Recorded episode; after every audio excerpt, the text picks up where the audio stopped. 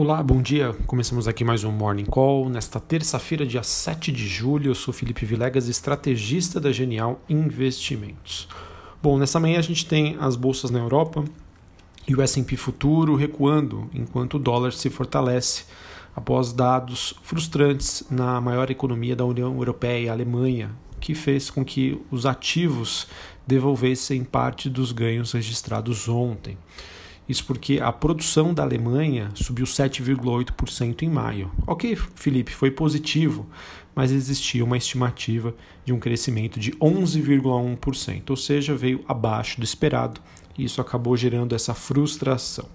Além disso, a gente também teve a notícia de que autoridades europeias estão esperando uma recessão pior do que a estimativa eh, anterior, é, e isso acabou é, levando aí a esse movimento de baixa que nós estamos acompanhando até o momento. Falando ainda sobre o coronavírus, nós também temos notícia de que o ritmo de novas infecções no Japão, Irã e Austrália estariam levando aí é, preocupação aos investidores sobre uma outra onda do vírus, enquanto os casos nos Estados Unidos estão se aproximando de 3 milhões. Okay? Por sua vez, né, nem tudo é negativo. Na China, é, quando a gente olha para a capital Pequim, ela não relatou novas infecções pela primeira vez em quase um mês. Tá? Então, a, a, gente observa que, apesar desse noticiário um pouco mais negativo, eu vejo que o que pesa hoje no mercado é mais essa questão dos dados econômicos, dos dados macroeconômicos é mais do que uh, esse, o aumento do número de infecções, infecções que a gente observa em alguns países. Em relação às commodities, o petróleo recua para perto de 40 dólares o barril, antes de dados que podem mostrar uma alta dos estoques americanos de gasolina. Esses são dados que são divulgados hoje, dados da API, e com essa expectativa de, de aumento de estoques, o mercado já tenta antecipar este evento. Uh, nós também temos o minério de ferro que avança novamente em meio a uma onda de sentimento mais otimista, que se manteve nos mercados acionários na China.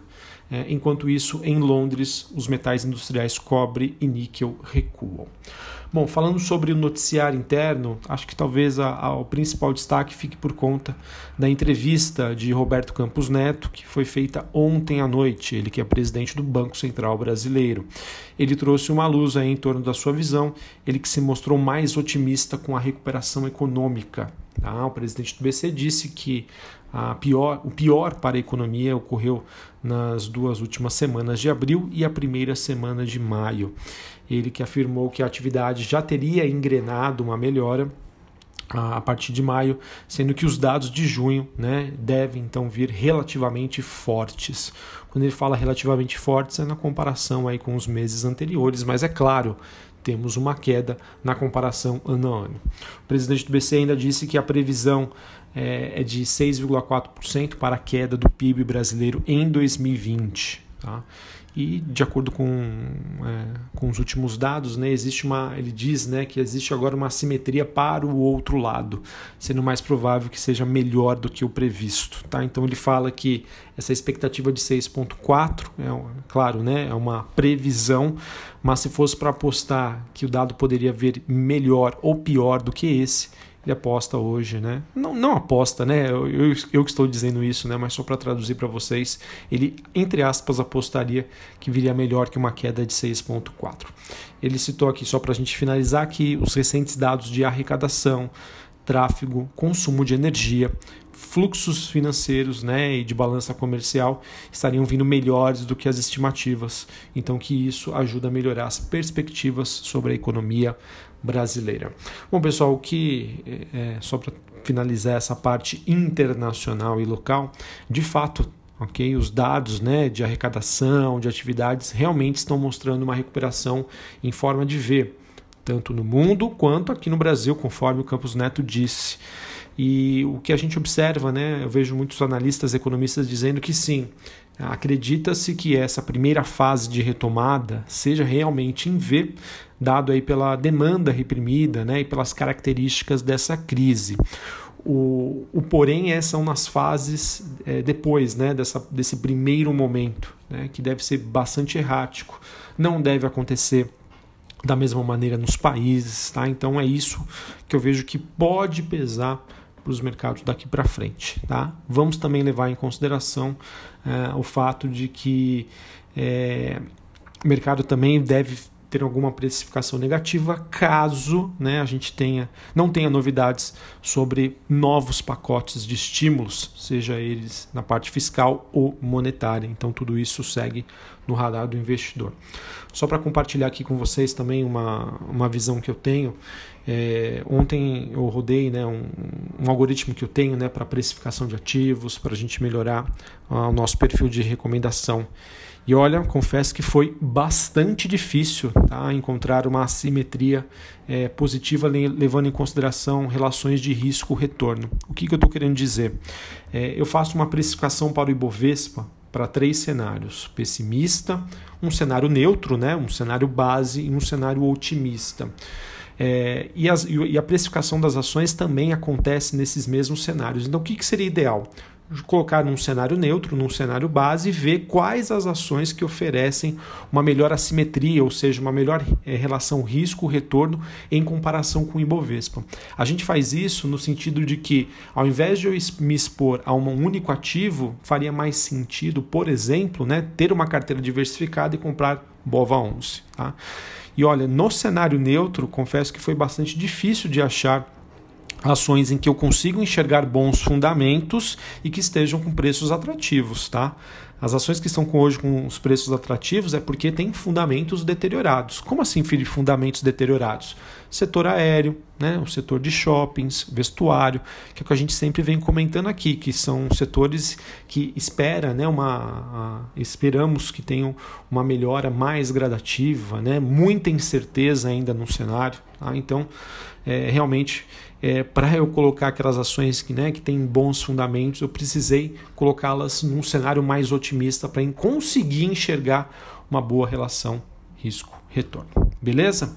Bom, para a gente então uh, encerrar aqui o nosso Morning Call, falar da parte corporativa, hoje também um pouco mais tranquilo é, mas mesmo assim temos é, informações importantes. Bom, saiu um estudo da Semesp, ela disse que as universidades particulares perderam cerca de 265 mil estudantes que acabaram abandonando os cursos ou trancaram a matrícula entre os meses de abril e maio. Só para vocês terem uma ideia, essa evasão foi quase 32% maior do que no mesmo período do ano passado. Então mostra que o setor educacional realmente é, ainda passa por uma certa dificuldade. Setor aéreo, né, que eu acabei comentando com vocês, a gente teve que a companhia aérea Azul teria, né, segundo a Reuters, demitido cerca de mil funcionários, ou seja, cerca de 7% da sua força de trabalho, com o objetivo de conter os impactos da pandemia. Nós tivemos também a Avianca, né, que estava em recuperação judicial desde dezembro de 2018, ela que acabou entrando com um pedido de falência. Ela que tem cerca de 2,7 bilhões de reais em dívidas e estava sem operar desde maio do ano passado. O tráfego de passageiros também no aeroporto de Guarulhos caiu 86% em junho. O número de pousos e decolagens é, recuou 79% e a quantidade de cargas transportadas teve uma queda de 46%. Ou seja, temos dados aí que os números é, do setor aéreo ainda seguem bastante ruins.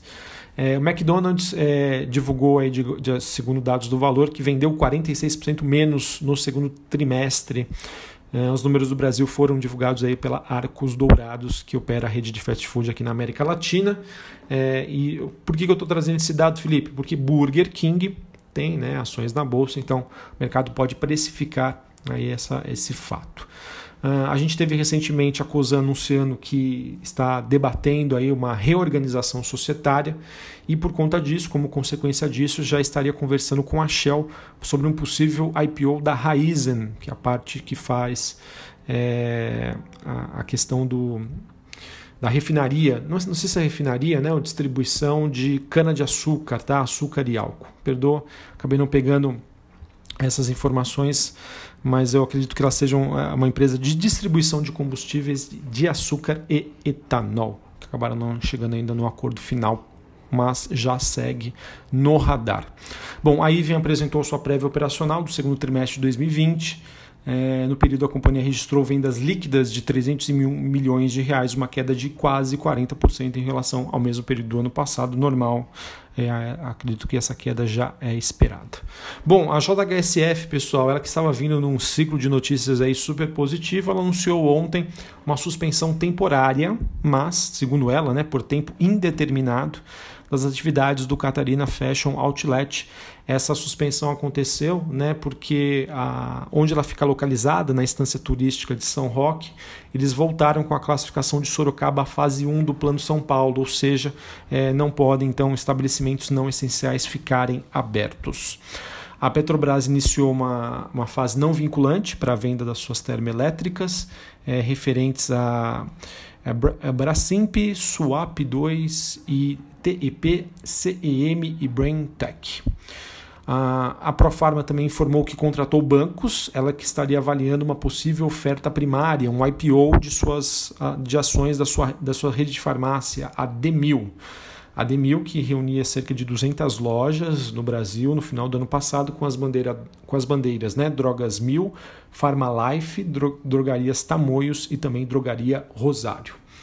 Bom, para finalizar aqui, nós tivemos uh, a Vale precificando uma emissão de 1,5 bilhões de dólares a um yield de uma taxa né, de retorno de 3,85. O negócio foi precificado ontem, segunda-feira, é, que tem um vencimento em 8 de julho de 2030, né? ou seja, também tem demanda aí por ativos da Vale.